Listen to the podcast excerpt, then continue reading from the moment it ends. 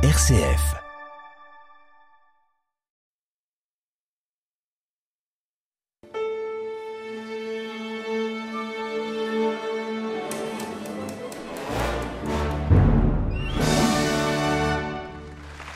Bonsoir à toutes et à tous et bienvenue dans ce nouvel épisode exceptionnel d'au cœur de l'Orchestre National de Lyon. Exceptionnel car vous le savez, c'est sur l'antenne de RCF Lyon que vous pouvez entendre régulièrement le directeur musical de l'ONL, Nikolai Shep-Snyder.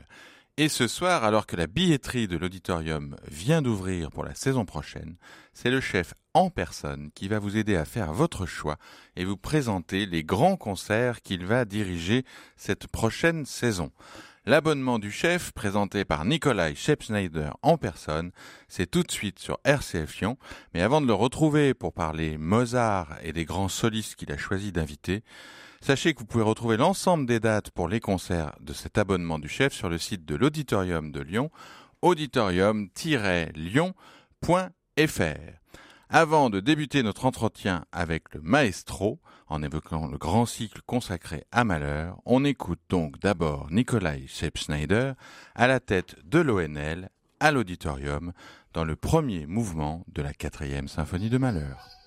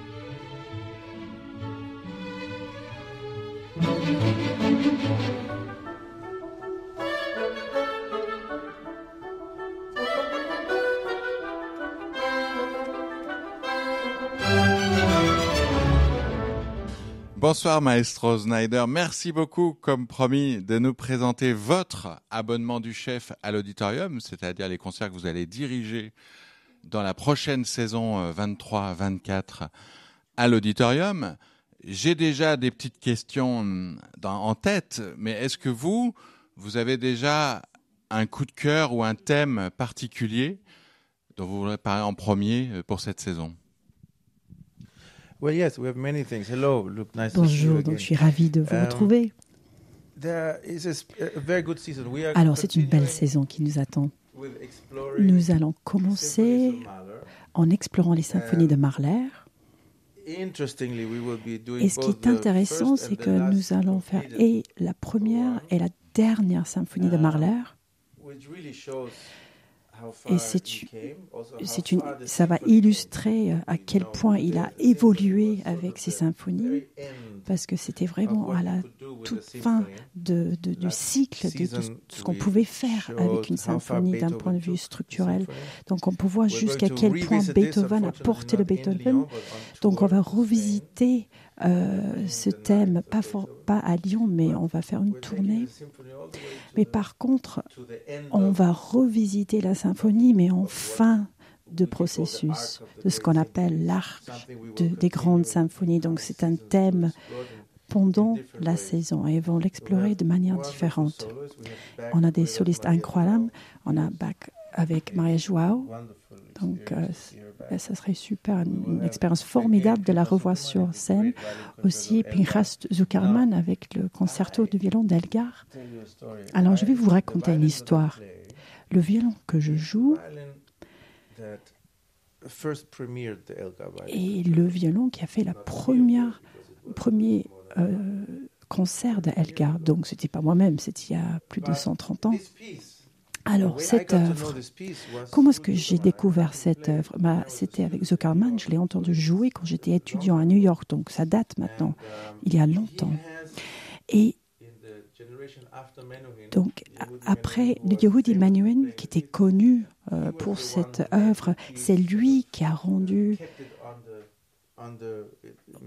va, va garder cette œuvre sur le répertoire général. Donc, euh, donc je pense que c'est une œuvre extraordinaire. C'est super qu'il vienne jouer cette œuvre. J'ai mon ami Nikolai Logansky aussi, un musicien formidable. J'ai eu le plaisir de travailler avec lui auparavant. Euh, la dernière fois, c'était l'année dernière à Madrid. Pour la première fois, c'était à Lyon, ensemble. Et pour le concert d'ouverture oui, c'est exact. Oui, en effet, c'était pour le concert d'ouverture. Donc, euh, il va nous rejoindre pour jouer Rachmaninoff en ouverture de saison. Donc, euh, ça va être un concert formidable. Et on va revoir aussi Tom Hampson. Donc, il a chanté de manière merveilleuse la saison dernière. C'était euh, les chansons de Brahms à l'époque. Donc, euh, c'est une réorchestration des chansons de Brahms. Et on, essayait de trouver un projet que Tom Hampson pourrait faire avec nous. Donc, c'était ça notre réflexion au départ. Et comme vous savez déjà, je voulais toujours injecter quelques, quelques nuances de opéra ici à Lyon. Mais on nous a dit qu'on ne pouvait pas faire le Flying Dutchman, ce qui était le, projet pendant euh, la pandémie. Mais ce que nous avons fait au sujet de Thomas, on s'est dit, et si on prend toute son expérience en tant que baryton, toute son expérience opératique, lui, il a travaillé avec tous les meilleurs directeurs du monde. Et si on lui demande de nous aider à diriger Così van tutte, bien sûr, il va chanter, il va chanter, il va jouer le rôle d'Alfonso, bien sûr, et merveilleusement. Et s'il peut aider les jeunes chanteurs pour rendre l'opéra non seulement comme une, expérience euh, musicale, mais aussi qui, joue un rôle, qui dirige quelque part. Donc, je suis impatiente de partager euh, ce concert avec les publics à l'avenir. C'est un projet tout particulier et exceptionnel que ce Così fan d'autant que Thomas Sampson a des liens aussi très particuliers avec l'ONL. Il est venu chanter, mais l'ONL est allé jouer au Carnegie Hall avec lui euh, à New York. Vous, Nikolai, vous êtes un interprète exceptionnel de Mozart. Vous avez enregistré au violon tous les concertos pour violon.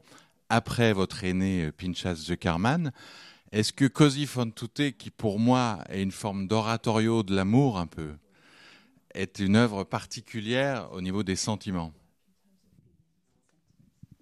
Alors, Così fan tutti est extraordinaire. Et ceux qui croient que c'est une histoire assez banale, quelconque.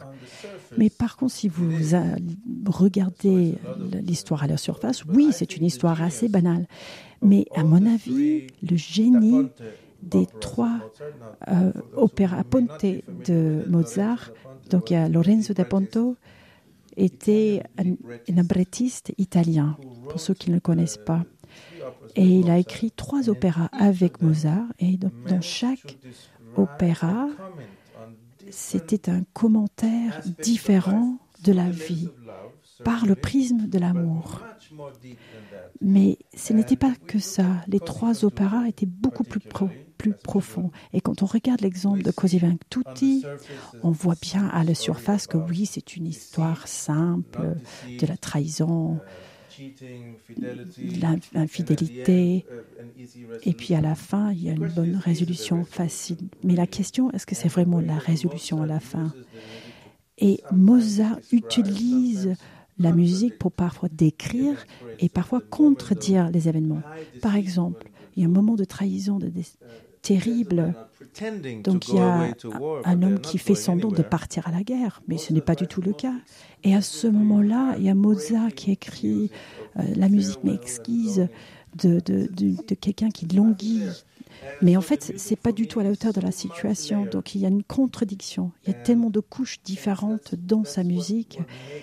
Et je pense que c'est ça qui rend cette œuvre particulière, parce qu'on peut vraiment euh, apprécier cette musique à plusieurs niveaux, mais le contenu est très différent. Donc ça fait partie des, œuvres les plus magnifiques du monde. Il y a cette psychologie très moderne euh, des relations amoureuses dans Così fan tutte et il y a ce que vous dites, ce que moi j'appellerais le, l'équilibre miraculeux entre la joie et la mélancolie qu'on trouve toujours chez Mozart, entre l'engagement et la frivolité.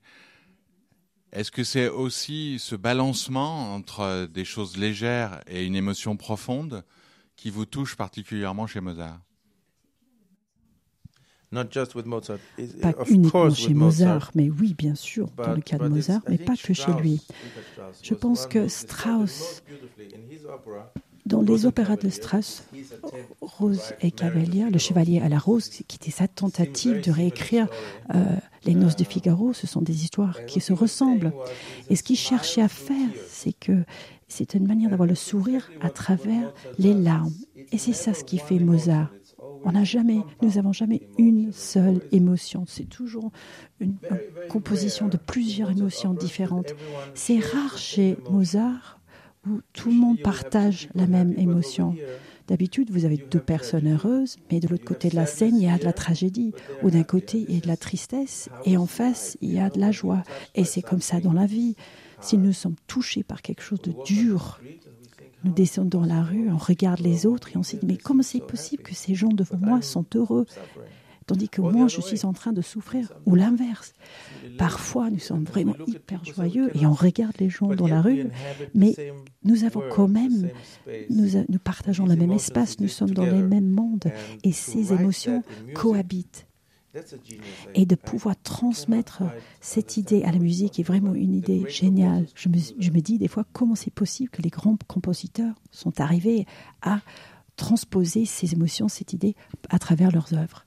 Alors ce que j'entends dans ce que vous me dites, Nicolas, aussi pour mon plaisir personnel, c'est que vous allez bientôt monter aussi un opéra de Strauss, peut-être Le Chevalier à la Rose, après le Così fan tutte de Mozart. Ce serait possible, ça, à l'auditorium?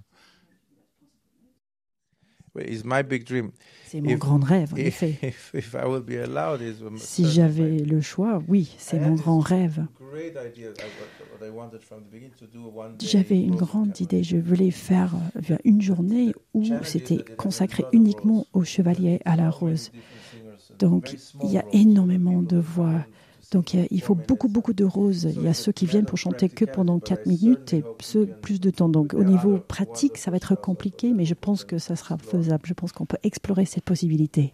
Alors vous nous faites déjà le cadeau de Strauss, cette fois-ci d'un sommet symphonique cette saison prochaine, puisque c'est Une vie de héros.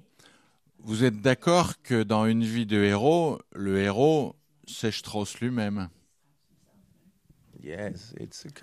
Tout à fait.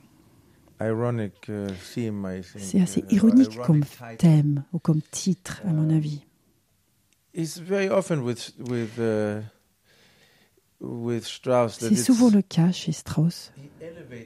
En fait, il, il, lève ses, il prend sa, son existence, sa, sa, vie au quotidien, et puis il arrive, il arrive à le lever pour le transformer à un niveau plus plus extraordinaire que sa vraie vie, parce qu'on ne connaît pas, on ne sait, pas ce qui s'est passé chez lui.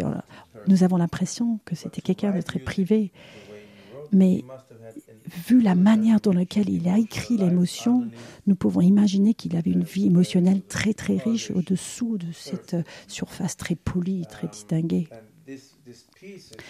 Et je pense que cette œuvre et vraiment, c'est un chef-d'œuvre.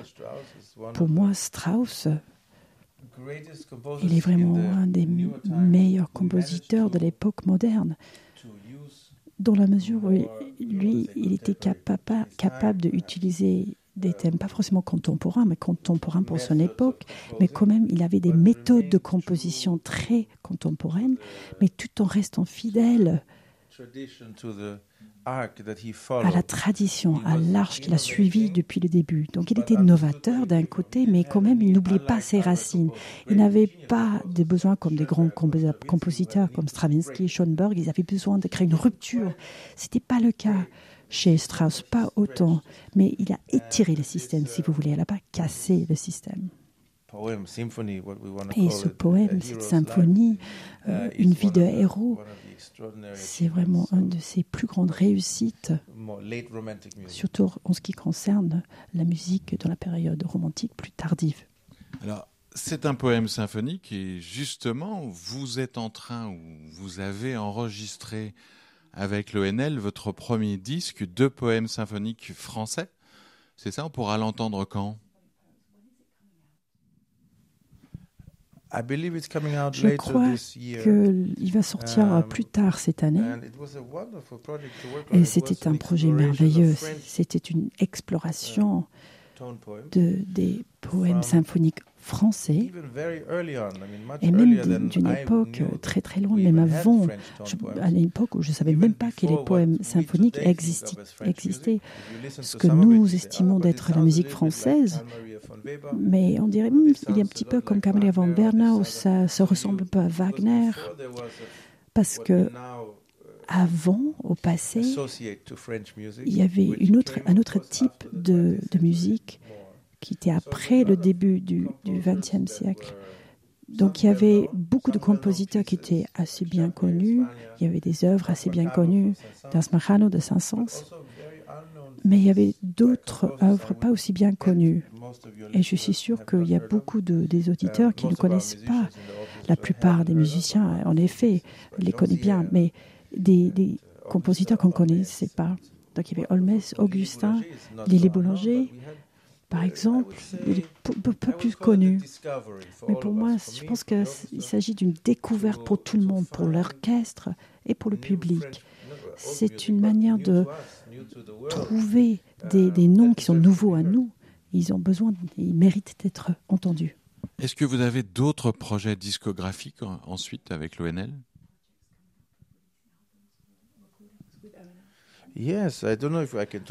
Je ne sais pas si j'ai le droit d'en parler, mais oui, je peux en parler, vous pouvez le couper après. Hein. Um,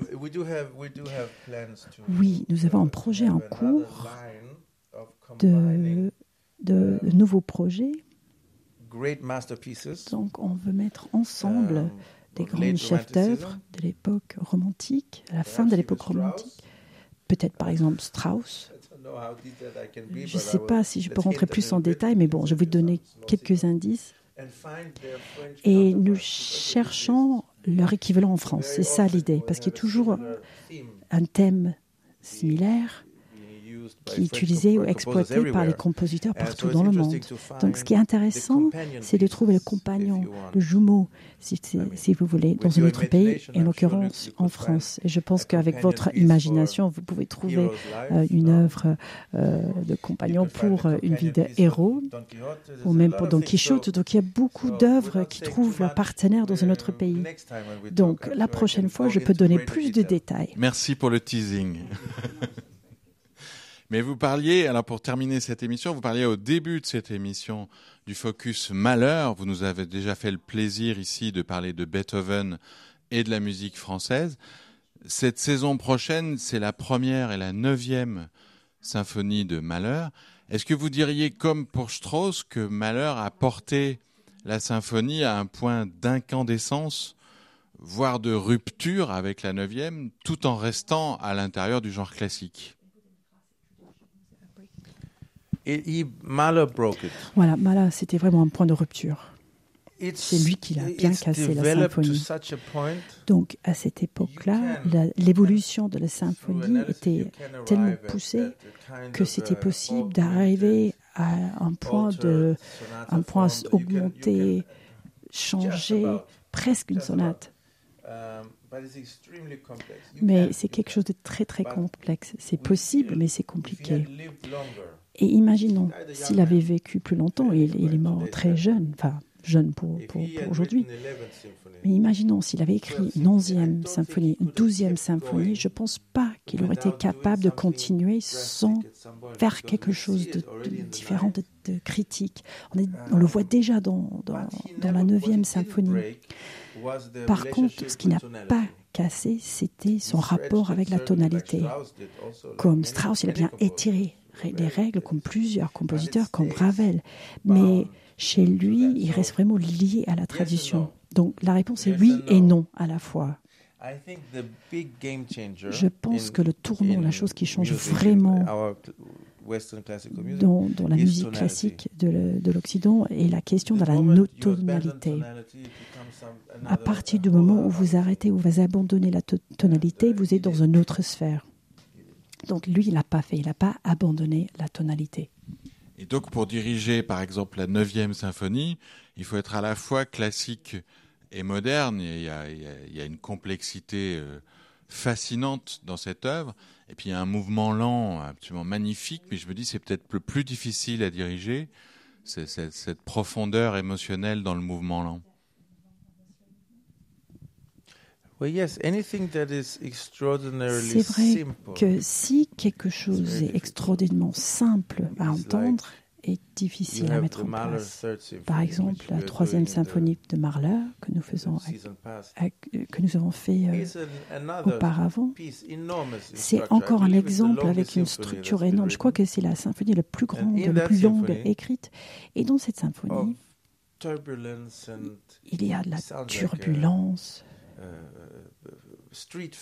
On dirait une sorte de fête de rue, une fête, un mariage juif, une fête de Noël, la musique de Noël, il y a tout ensemble.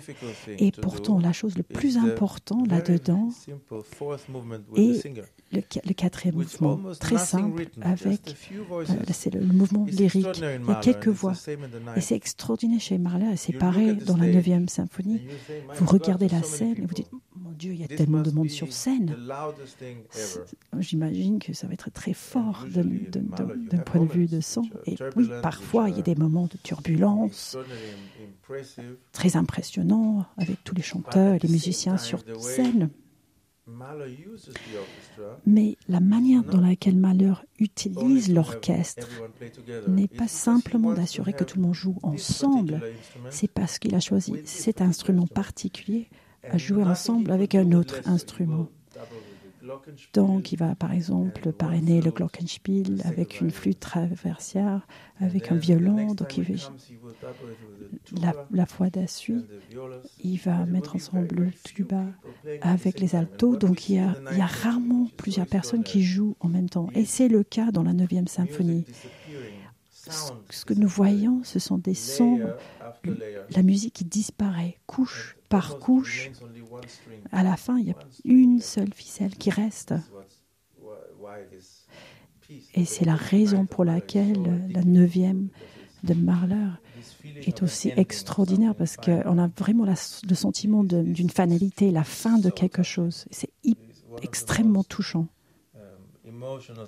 Je pense que c'est une des choses les plus émotives, émotionnelles qu'on peut, qu'on peut euh, vivre dans un concert.